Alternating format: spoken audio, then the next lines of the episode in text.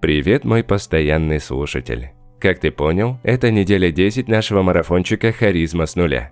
И в этой рубрике мы постоянно разбираем фундаментальные основы харизматичного человека. И вот что нас ждет сегодня. Исследование биографий харизматичных лидеров показало, что есть 9 мифов, которыми они могут заразить окружающих.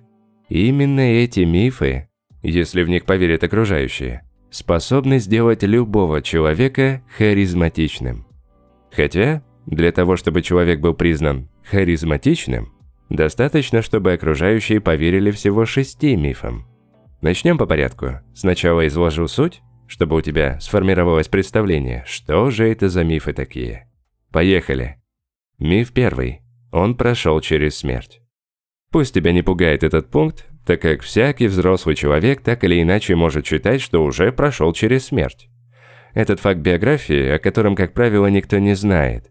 И напрасно, потому что чем больше людей будет знать, что ты прошел через смерть, тем более харизматичным они тебя будут считать. Дело в том, что здесь возникают следующие рассуждения. Если человек прошел через смерть, но выжил, значит он для чего-то нужен. Человек, прошедший через смерть, не просто так жив остался. В современном мире мы даже можем не лукавить.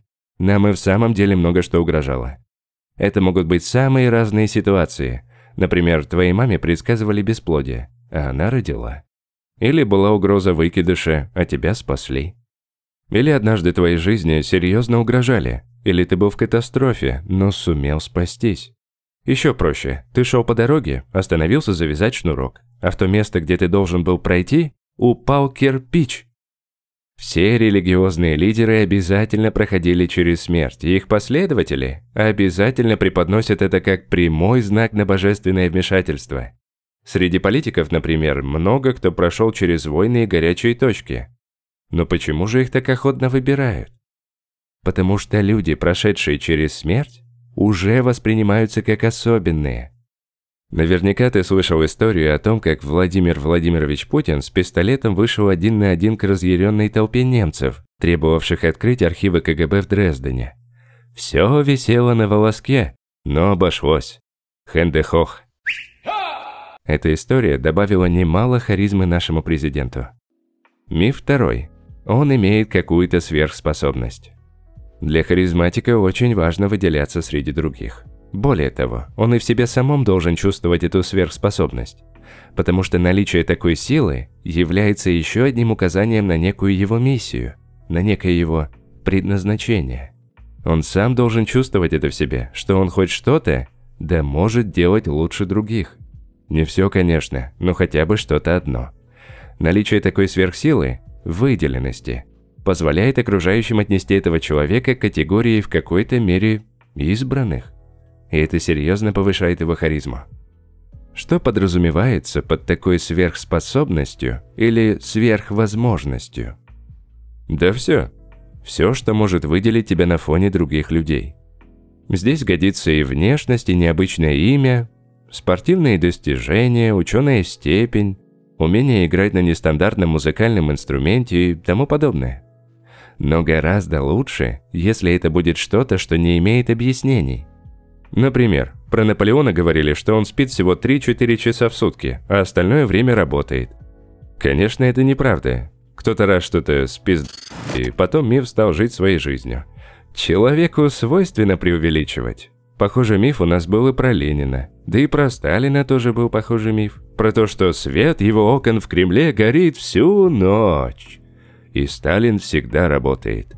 Кстати, у меня на YouTube-канале проводится очень много разного рода экспериментов, которые как раз призваны развивать такие сверхспособности, но без фанатизма. Недавно у нас проходил челлендж. Целый месяц я ходил по 10 тысяч шагов каждый день. Очень рекомендую посмотреть. Очень крутая картинка, крутая озвучка и куча советов по оптимизации жизни, прокачке здоровья, минимализму и саморазвитию. Ссылочку паркую ниже. Миф третий. Внешнее отличие от других. Харизматичный человек не должен выглядеть как все. Его обязательно должно что-то отличать. Это отличие должно быть индивидуальным, желательно чем-то таким, чего нет ни у кого. Среди них врожденные признаки, например, родимое пятно у Горбачева. Также приобретенные признаки, например, своеобразная прическа, борода, усы, шрамы. Также это могут быть предметы одежды и аксессуары. Сюда можно отнести неизменную трубку Сталина, сигару Черчилля, черный берет с красной звездой Че Гевары, шляпу Боярского или красную рубаху Уга Чавеса. В идеале, конечно, чтобы это были и приобретенные, и врожденные, и отличия в одежде. В науке, кстати, об имидже такие отличия называют стигматы. Важно то, что эти отличия, стигматы, нужно носить постоянно. Без них харизма сразу уменьшится. Миф четвертый. У него есть миссия. Миф о миссии обязателен для харизматичного человека. То есть важно, чтобы окружающие люди осознавали, что у него есть некая миссия, некоторое предназначение что-то изменить. И в себе он также должен чувствовать это стремление, намерение изменить положение вещей. Именно что-то изменить, а не спасти мир. Изменить в той области, в которой ты имеешь компетенцию, влияние. Миссия – это некое высшее предназначение человека.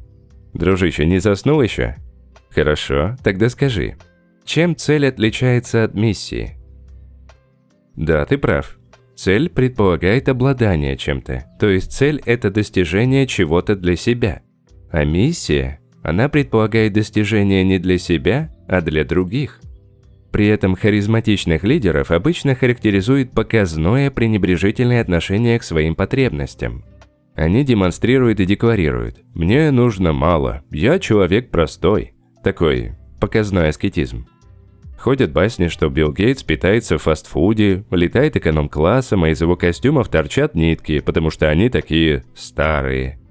Все это, конечно, полная туфта, а если нитки и торчат, то это сделано специально и за очень большие деньги. Создавая миф о своей миссии, харизматичный человек высказывает намерение. Что-то давать людям, то есть приносить людям пользу но при этом декларирует, что сам он потреблять будет значительно меньше, чем может себе позволить. Именно поэтому политики всегда стремятся скрыть свои доходы, заявляя себя скромными, имеющими скромные машины, скромные костюмы. Но это срабатывает, это повышает их харизму. Миф пятый, он всегда в борьбе. Харизматичный человек должен создать миф о том, что он постоянно находится в какой-то борьбе – Борьба не является смыслом его жизни, но постоянно является сопутствующим ему состоянием. С чем же борется харизматик? В самом простом случае он борется с какой-то болезнью. Очень многие харизматики были пожизненно больны. Рузвельт, Ельцин, Македонский. А если нет никаких болезней, то харизматик борется с социумом, который сопротивляется изменениям. Он борется с устоями и традициями, он меняет этот мир. Еще он может бороться с реальными врагами, но очень важно правильно выбрать врага. Нельзя проигрывать, так как для харизмы поражение губительно. Харизматик предпочтет уйти от боя и не бороться вовсе, если шанс проиграть велик. Также в качестве мифа про постоянную борьбу хорошо подходит спорт. Спорт – это символическая война. Победа над соперником происходит не на поле битвы, а в спортивных состязаниях. Однако, Лучше быть не капитаном команды, а ее тренером. Подбадривать, наставлять и вдохновлять. Миф шестой. Необходимость ритуалов. Структура, которая складывается вокруг харизматика, обрастает ритуалами. И сам харизматик приветствует эту ситуацию, придумывая ритуалам какие-то объяснения. На самом деле ритуалы – это нормы поведения, которые никак не обоснованы. У ритуалов нет рационального объяснения, у них другая задача. Ритуалы приучают человека действовать, не объясняя себе назначение своих действий. То есть ритуалы приучают действовать по приказу. Ритуальные действия формируют мышление идеального подчиненного. Сказано – сделано. Автоматически. Они приучают действовать, не осмысливая своих действий. Именно поэтому в армии так много ритуалов. Ритуалы приучают действовать сразу, не задумываясь. В определенных, обычно экстремальных ситуациях очень важно не думать, а действовать так, как сказано руководителем, не обдумывая.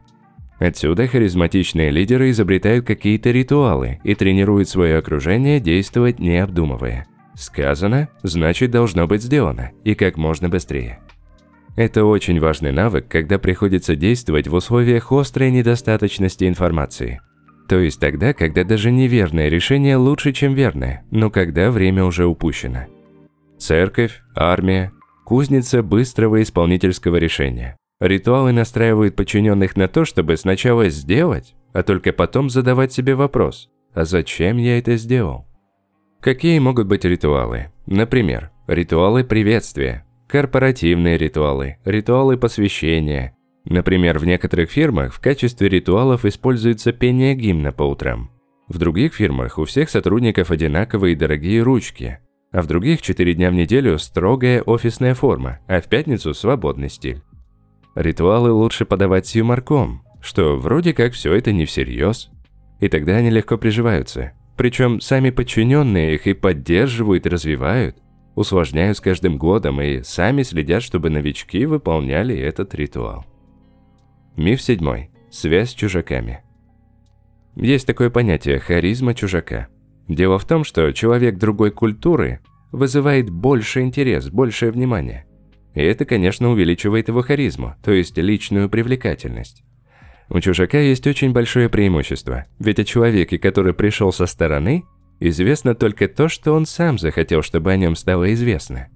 Все остальное покрыто тайной, то есть любопытно и притягательно.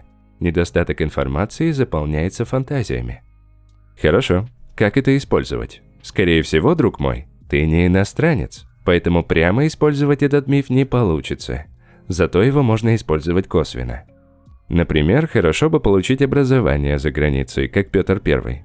Брак с иностранцем или иностранкой тоже сильно влияет на харизму. Возможно, если бы жену Высоцкого звали, например, Татьяна Иванова из города Иваново, то не было бы у него такой харизмы.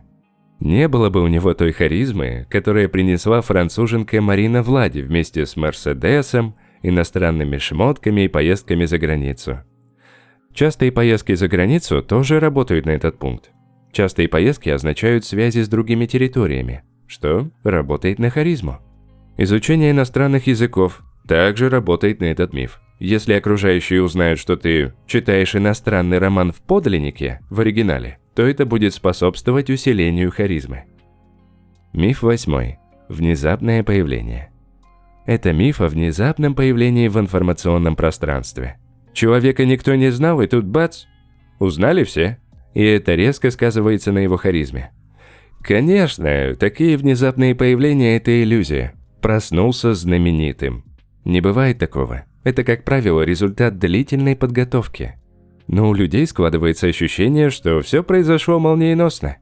Наполеон был безвестным капитаном, но через два месяца после всего одной военной операции по освобождению города он уже генерал. Ленин жил в Швейцарии, но в апреле 17 года внезапно появляется в Петрограде и произносит свою знаменитую речь на броневике, переменившую ход истории. Про Владимира Путина никто фактически и не знал до его представления Ельциным в 99 году. Так что запомни, дружище, внезапное появление – серьезный плюс к твоей харизме.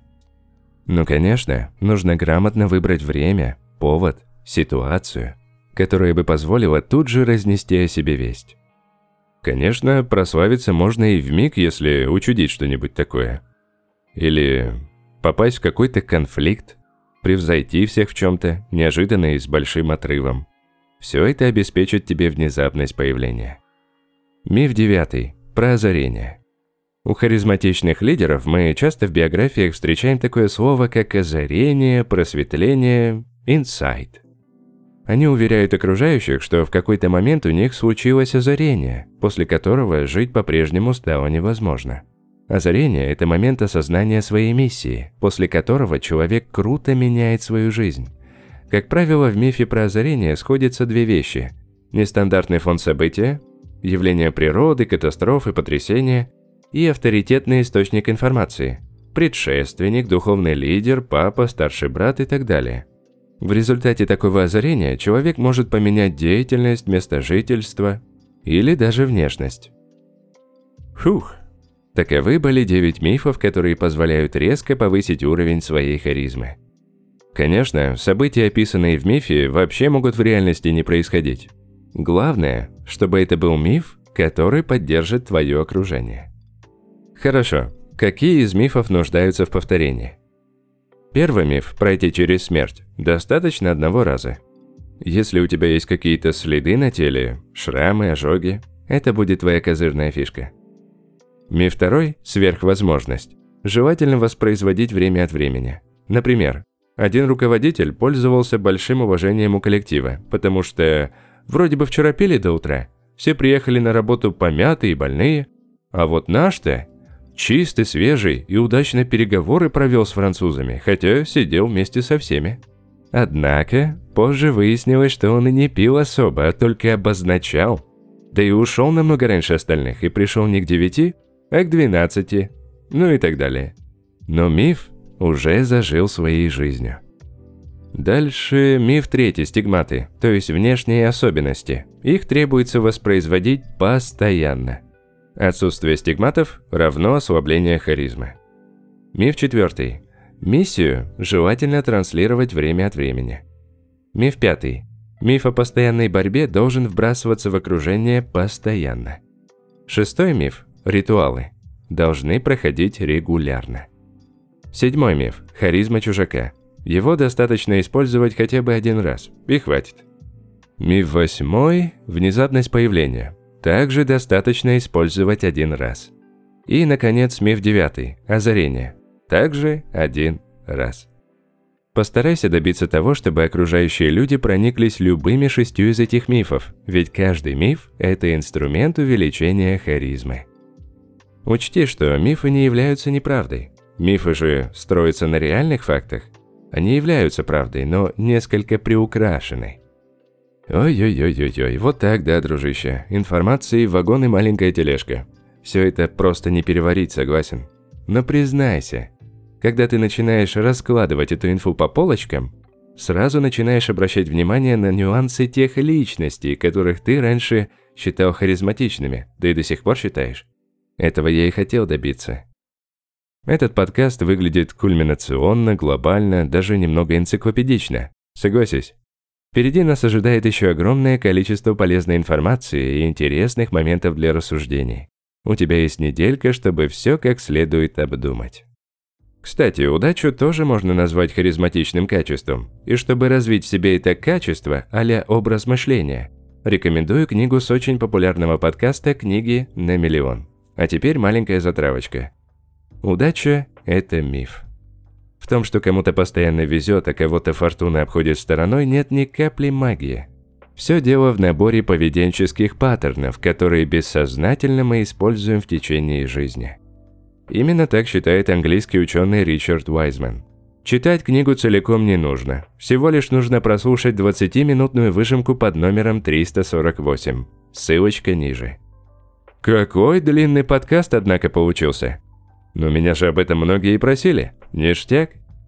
Если не применишь пару-тройку трюков из сегодняшнего ликбеза, знай, обижусь. Шучу.